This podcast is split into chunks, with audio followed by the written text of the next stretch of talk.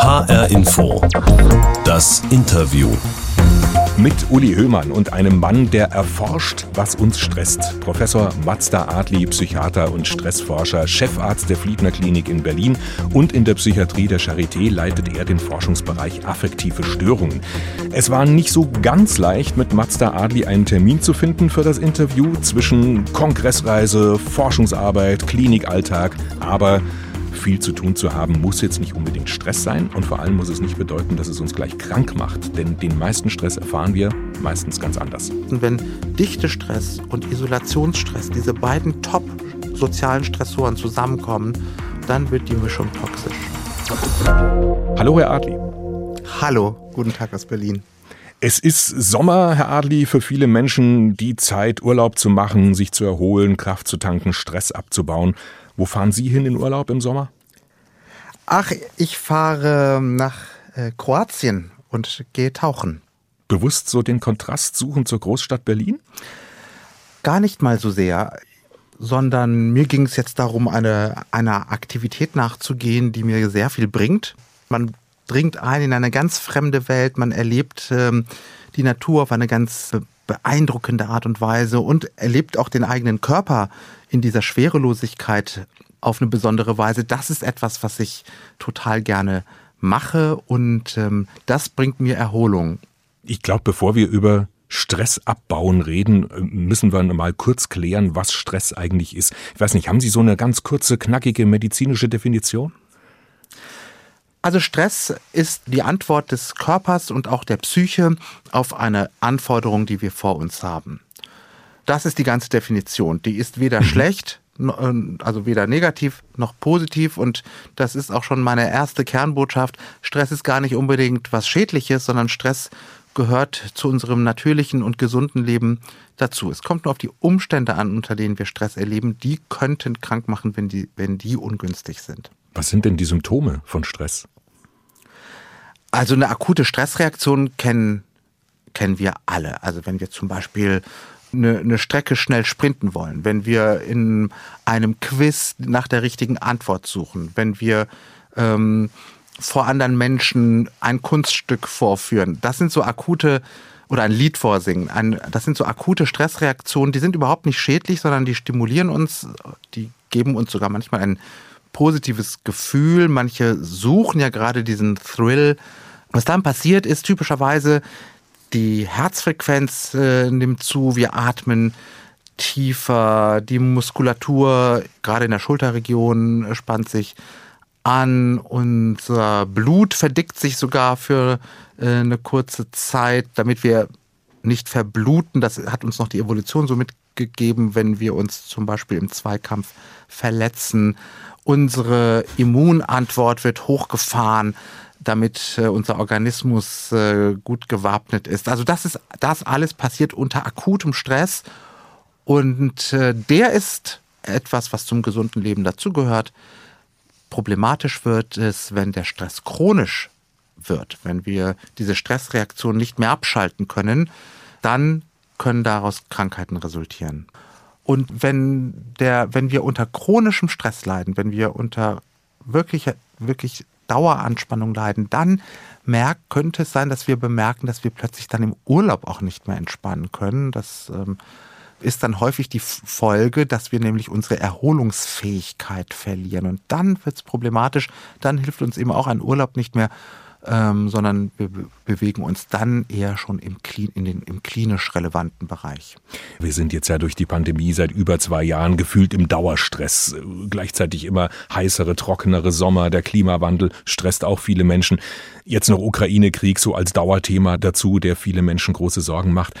Ist das so ein chronischer Stress, was Sie da meinen, den man dann möglicherweise überhaupt nicht mehr loskriegt? Oder meinen Sie was anderes, wenn Sie über chronischen Stress reden? Also chronischer Stress entsteht, ähm, kann in ganz unterschiedlichen Situationen entstehen.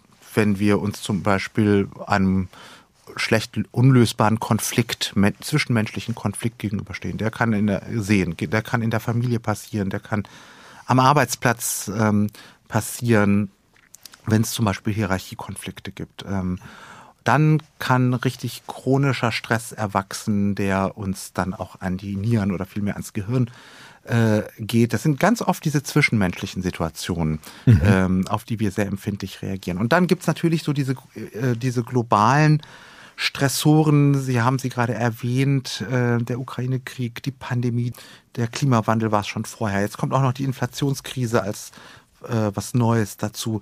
Das sind in der Tat ähm, Belastungen, bei denen ich auch als Psychiater merke, dass die Menschen um mich herum belastet sind. Das kommt sicherlich noch dazu. Das führt dazu, dass wir ähm, dass unsere emotionalen Ressourcen auch schneller aufgebraucht sind, die wir auch brauchen, um ähm, Stress entgegenzuwirken.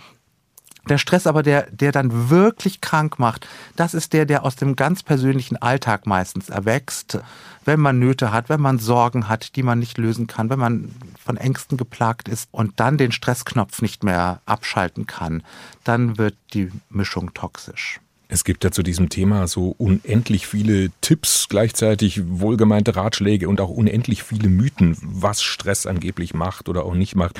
Herr Adli, ich habe jetzt mal so ein paar Mythen zusammengesucht und ich würde Sie bitten, damit mal aufzuräumen, indem Sie einfach nur sagen, stimmt oder stimmt nicht, wenn man es überhaupt so eindeutig sagen kann, okay? Okay. Also Stressmythos Nummer eins, es gibt positiven Stress. Stimmt das oder stimmt das, das nicht? Stimmt.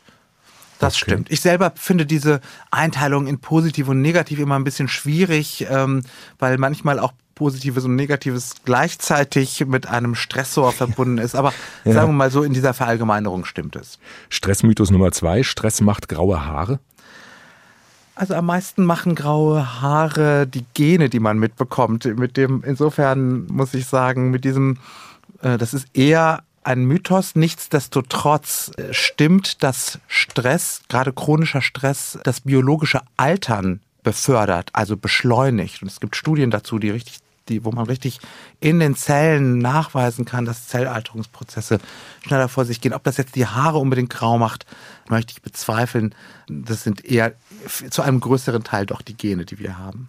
Dann Stressmythos Nummer drei, einen habe ich noch. Wir alle sind immer gestresster. Stimmt das? Also, ich muss sagen, der Aussage würde ich im Groben erstmal zustimmen.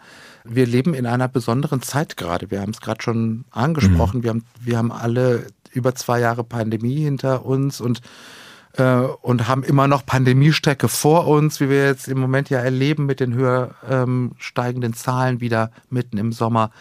Ähm, wir haben den Krieg, wir haben den Klimawandel, wir haben ähm, die ökonomische Entwicklung äh, zurzeit. Ähm, das belastet schon und das merke ich auch und das merken wir auch in unseren Sprechstunden ähm, in der Klinik, dass ähm, die, dass insgesamt auch die Inanspruchnahme von psychiatrisch-psychotherapeutischer Hilfe zunimmt und im Übrigen auch, dass unsere Patientinnen und Patienten jünger werden. Bei der Vorbereitung zu unserem Interview, Herr Adli, bin ich auf einen Instagram-Post gestoßen. Es gibt nicht nur den, es gibt ganz viele in der Art von Ayurveda Wissen. So nennt sich die Seite. So kannst du Stress reduzieren, steht da. Und drunter sind dann so Tipps wie Füße einölen, einen Amethyst betrachten, violetter Edelstein, ja, Rudrasch, wie heißen die? Rudraschka-Samen tragen, weißen Salbei räuchern. Was halten Sie davon? Ach, das ist ja eine lustige Liste, die Sie da ja, vorlesen. Fand, aber das war wirklich die, das, das waren so fünf Dinger hintereinander. Und ich muss Ihnen sagen, die Liste ist gar nicht so schlecht. Also es geht das eigentlich. Das müssen Sie mir erklären. es, Im Prinzip geht es darum, äh, das sind ja auch hier diese vorgeschlagenen Tätigkeiten, obwohl ich diese Samen nicht kenne und ähm, auch jetzt einen Amethysten nicht gleich aufmalen könnte. Aber im Prinzip stecken dahinter zum Teil Achtsamkeitsübungen. Das heißt, ähm, also zum Beispiel das Betrachten dieses Amethysten das heißt, äh, Achtsamkeit bedeutet ja, äh, wir konzentrieren unsere Sinne auf eine ganz bestimmte Wahrnehmungsqualität, also zum Beispiel die Farbe dieses Steines. Also das heißt, ich könnte Form. auch was anderes anschauen. Es muss jetzt nicht dieser Stein sein. Es kann auch was anderes sein. Es kann auch äh, bedeuten, dass man die Augen schließt und, und mhm. ein äh, Musikstück hört, zum Beispiel. Oder einfach den, den äh, Geruch ganz aufmerksam wahrnimmt, der vielleicht in der Luft hängt. Also die Sinne auf eine bestimmte Wahrnehmung konzentrieren und damit total im Hier und Jetzt ähm, ankommen und ähm, alles das, was man so an Tagesgrübeleien im Kopf hat, damit sozusagen langsam auszuschalten. Das sind Übungen, die verwenden wir auch in der Psychotherapie und die helfen in der Tat gegen Stressspitzen, die helfen uns auch dabei, Anspannung loszuwerden. Insofern finde ich, finde ich so eine Liste gar nicht mal so schlecht und ich würde eigentlich auch ergänzen, äh, wir können uns alle mal vielleicht heute Abend hinsetzen und so fünf, sechs Dinge aufschreiben, die uns gut tun und jeden Tag eine dieser Aktivitäten durchführen. Mazda Adli ist heute zu Gast in H-Info, das Interview. Psychiater und einer der renommiertesten Stressforscher. Herr Adli, Sie haben 2017 das Buch rausgebracht, Stress and the City, warum Städte uns krank machen und warum sie trotzdem gut für uns sind. Das ist entstanden, muss man dazu sagen, aus Ihrer Forschung zusammen mit Architekten, Stadtplanern im interdisziplinären Forum Neurourbanistik. Und Sie haben da einen eindeutig belegbaren Zusammenhang entdeckt Je größer eine Stadt ist und je länger man in ihr aufgewachsen ist, umso größer ist die Wahrscheinlichkeit, psychisch krank zu werden. Erklären Sie uns bitte, wie hängt das miteinander zusammen? Ja, das ist in der Tat ein äh, schon auch über viele Jahre bekannter Zusammenhang. Den habe ich jetzt auch gar nicht entdeckt, sondern ich habe alles, was wir so an Evidenz in der Literatur haben, mal zusammengefasst. Und in der Tat fällt das gerade am Beispiel der Krankheit Schizophrenie auf, dass es einen Dosis-Wirkungszusammenhang gibt, nämlich zur Größe der Stadt, in der man aufgewachsen ist und auch zur Anzahl der Jahre, die man in einer großen Stadt aufgewachsen ist. Je größer die Stadt und je mehr Jahre, desto größer das Schizophrenie-Risiko später im Erwachsenenalter. Und diese Dosis-Wirkungsverhältnisse deuten zumindest auf einen Kausalzusammenhang, ähm, also auf einen ursächlichen Zusammenhang hin, auch wenn es das jetzt noch nicht beweist. Aber es gibt auch für Depressionen zum Beispiel ähm, diese Zusammenhänge. Wir wissen, dass Menschen, die in Städten leben, häufiger an Depressionen erkranken, etwa anderthalb Mal so häufig. Auch Angsterkrankungen kommen bei Stadtmenschen häufiger vor. Aber ich, wenn ich es richtig verstanden habe, es wäre jetzt verkürzt, wenn man sagt, Großstädte machen psychisch krank. Nein, das wäre äh, so nicht zutreffend. Es ist ein ähm, Faktor quasi, der das Risiko anhebt. Ne?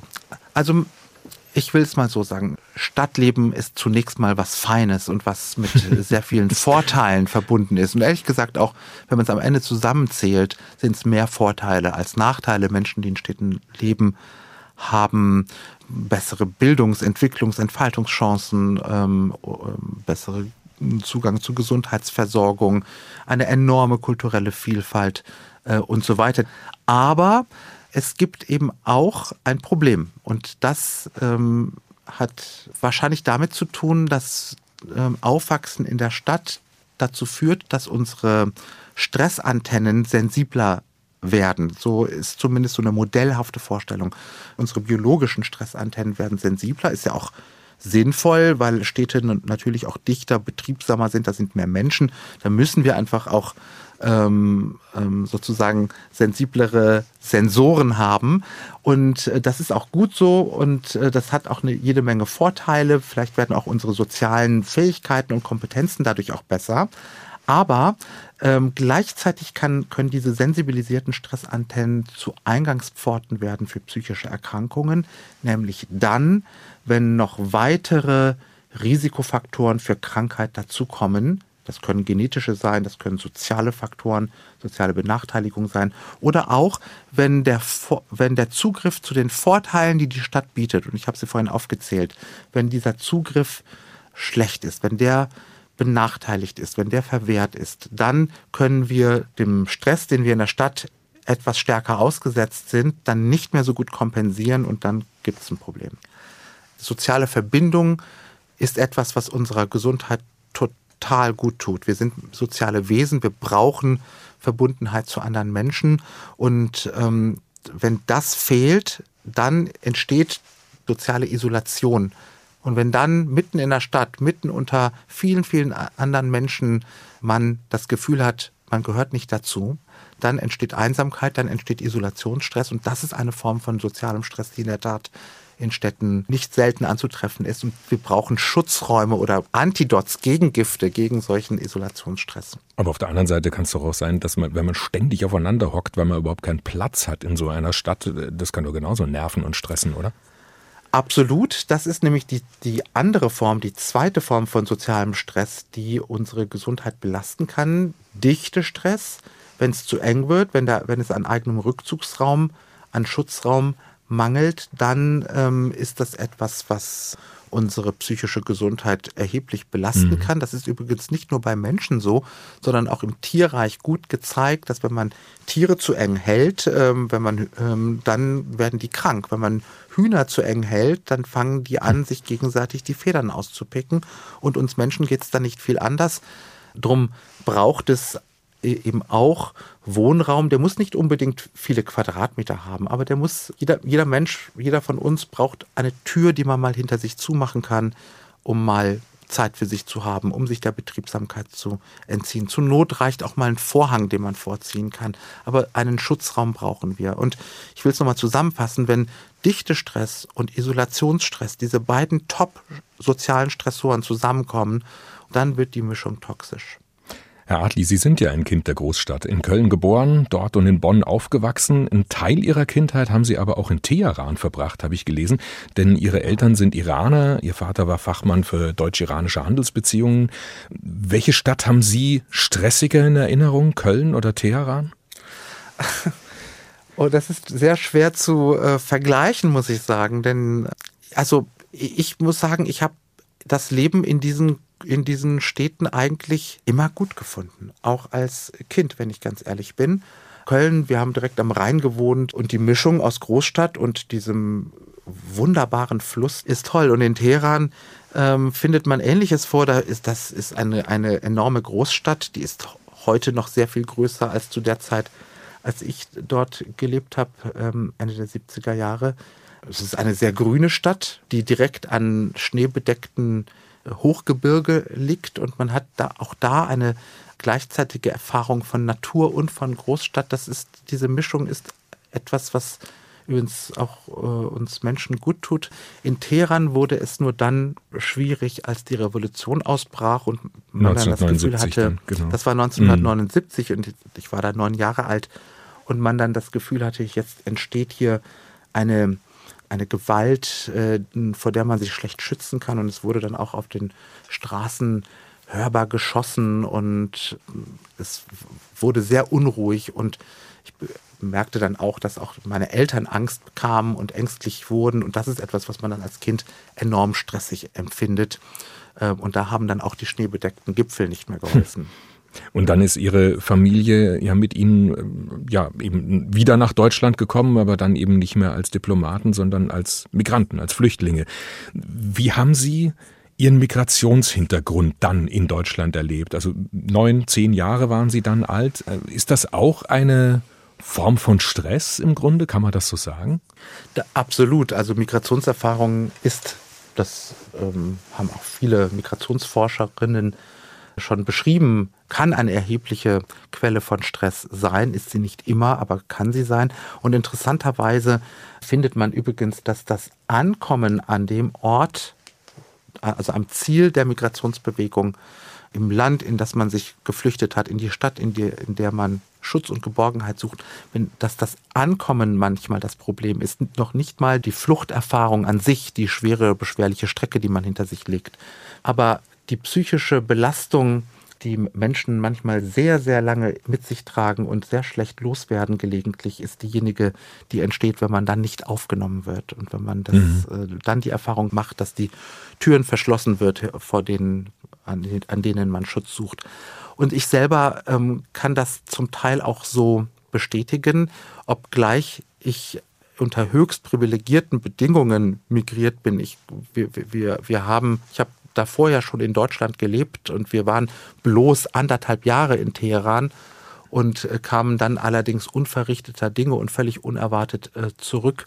Und ich sprach fließend Deutsch, war gut in der Schule und irgendwie auch ein engagiertes Kind. Aber ich habe damals ähm, unangenehme Erfahrungen in der Grundschule gemacht, in die ich ankam. Da waren die Lehrerinnen, die dort waren, überhaupt nicht vorbereitet auf ein, auf ein Kind, was so aus, aus diesen politisch sehr schwierigen Umständen gekommen ist und unter auch schwierigen Bedingungen gekommen ist. Und, und ich hatte den Eindruck, es wurde überhaupt nicht darauf eingegangen und im Gegenteil gelegentlich wurde ich da daran erinnert, dass ich, der ich da jetzt mitten ins Halbjahr gestolpert bin, ins Schuljahr gestolpert bin, da bitte auch mich absolut geräuschlos einzufügen habe. Das war eine schwierigere Erfahrung, aber gut, das hat mich dann am Ende dann auch um, vielleicht hat das auch ein bisschen das Interesse für psychologische Entwicklungen geschürt, die mich dann am Ende haben auch zum Psychiater werden lassen. um sich selbst was zu erklären, meinen Sie so? Nein, ich, äh, so weit würde ich jetzt nicht gehen, aber ich habe schon dann eigentlich immer auch ein großes Interesse äh, gehabt, auch als Schüler schon für für Psychologie, für menschliche Entwicklung. Mich hat dann natürlich auch die Medizin ähm, interessiert, deswegen habe ich ja auch Medizin studiert. Nicht aus Selbsterfahrungsgründen, sondern weil ich das faszinierend finde, wie resilient, wie widerstandsfähig der menschliche Geist ist, wie viel wir Menschen eigentlich aushalten können. Das hat uns in der Regel die, ja, irgendwie auch natürlich die Natur mitgegeben. Also Menschen, Menschen und menschliche Psyche hält unglaublich viel aus, solange so die, vor allen Dingen die, die ersten emotionalen Erfahrungen, die wir im Leben machen, stimmen. Der Stressforscher Mazda Adli ist heute zu Gast in H-Info das Interview. Herr Adli, H-Info das Interview nennen wir auch gerne immer mal die Sendung mit der Box, denn wir haben bei jedem Interview eine Box dabei, in die wir was reintun für unsere Gäste. Eine kleine Überraschung, was zum Rätseln, ganz selten auch mal was vielleicht ein bisschen stressig werden kann.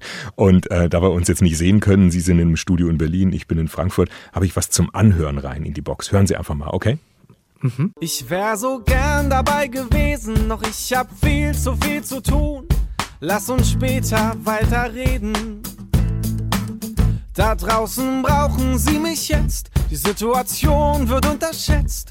Und vielleicht hängt unser Leben davon ab. Warum habe ich das in Ihre Interviewbox gelegt, Herr Adli? Eine Idee?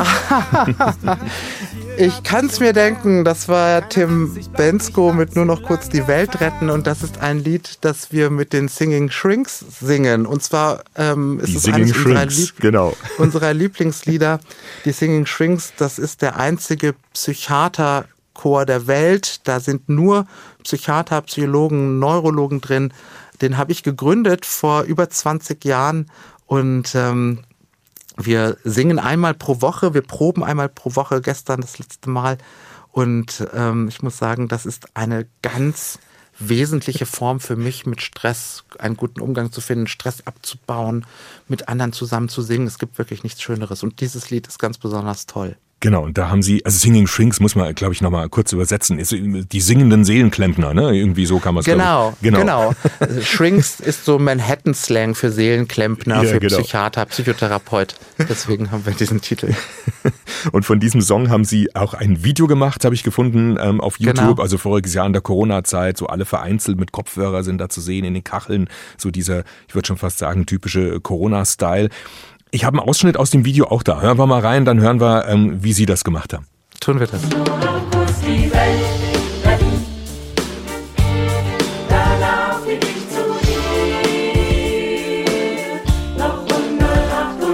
Wie viel sind Sie in etwa in dem Chor? Etwa 20. Und vierstimmig.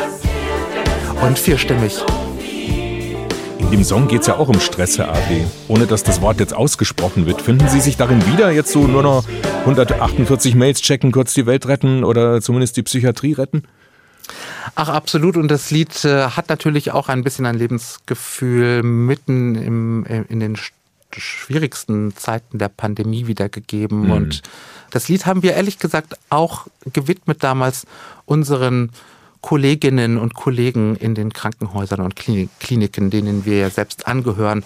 Und weil wir über lange Zeit dafür da waren, um irgendwie ja, den, den, den, den Laden sozusagen, den gesellschaftlichen Laden aufrechtzuerhalten. Und wir, wir Psychiaterinnen und Psychiater insbesondere auch, um den Menschen Mut zu machen, dann, wenn es schwer war, noch äh, Hoffnung aufrechtzuerhalten. Und deswegen haben wir gesagt, wir brauchen ein Lied, was diesen Weltrettungsaspekt zusammenfasst und genau. aber auch für Hoffnung sorgt.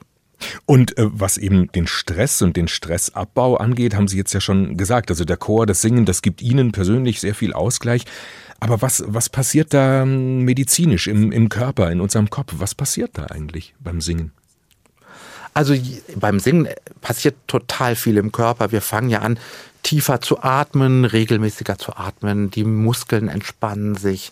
Ähm, dadurch entspannt sich entspannt sich zum Beispiel auch das, das, äh, äh, äh, die, die ganze Gesichtsmuskulatur, weil man dann sich total auf Singen konzentriert. Die Emotionen werden dadurch beeinflusst. Wenn unsere, wenn wir körperlich locker lassen, werden unsere Emotionen dadurch auch positiver. Da, dadurch merkt man, dass man direkt um ein paar Grad sozusagen runterschaltet, hm. was den Stresspegel angeht. Und dazu kommt ehrlich gesagt dann noch die Erfahrung der, des gemeinsamen Singens, diese Ensemble-Erfahrung.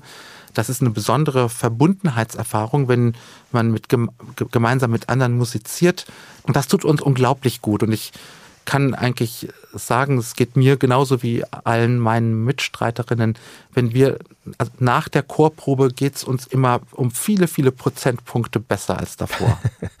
wie ist es, ähm, wenn man Musik jetzt nicht selber macht, sondern sie, ja, ich sage es einfach mal, nur anhört, nur genießt? Hat das auch so einen Effekt oder einen ähnlichen? Ja, natürlich. Alles, was uns sozusagen über die Sinne zukommt und von dem wir wissen, das tut uns gut, damit kann man sich auch belohnen, ist absolut äh, empfehlenswert. Und es ist übrigens auch so, dass es nicht jeden Tag dann dasselbe Stück, Musikstück oder dasselbe Lied ist, sondern es lohnt sich mal in sich hineinzuhören, ähm, wir brauchen doch jeden Tag ein bisschen was anderes, was uns auch wieder auf den Boden bringt und mhm. das ist dann vielleicht auch immer ein anderes Lied.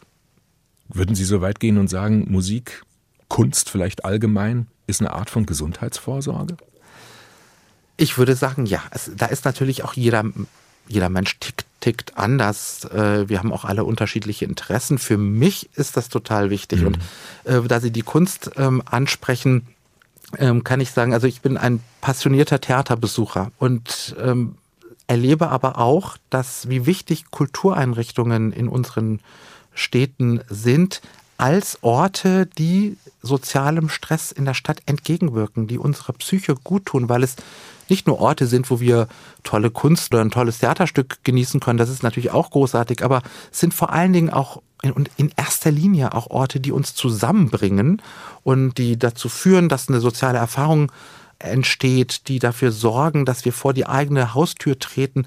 Und deswegen sind das richtige, auch das sind Orte, die Stress in der Stadt entgegenwirken und die unbedingt einen Gesundheitsauftrag haben. Also jedes Theater hm. hat einen Public Health Auftrag und die ästhetische Erfahrung kommt dann noch oben drauf und dann ist es eben besonders toll. Erzählen Sie das mal einer Krankenkasse.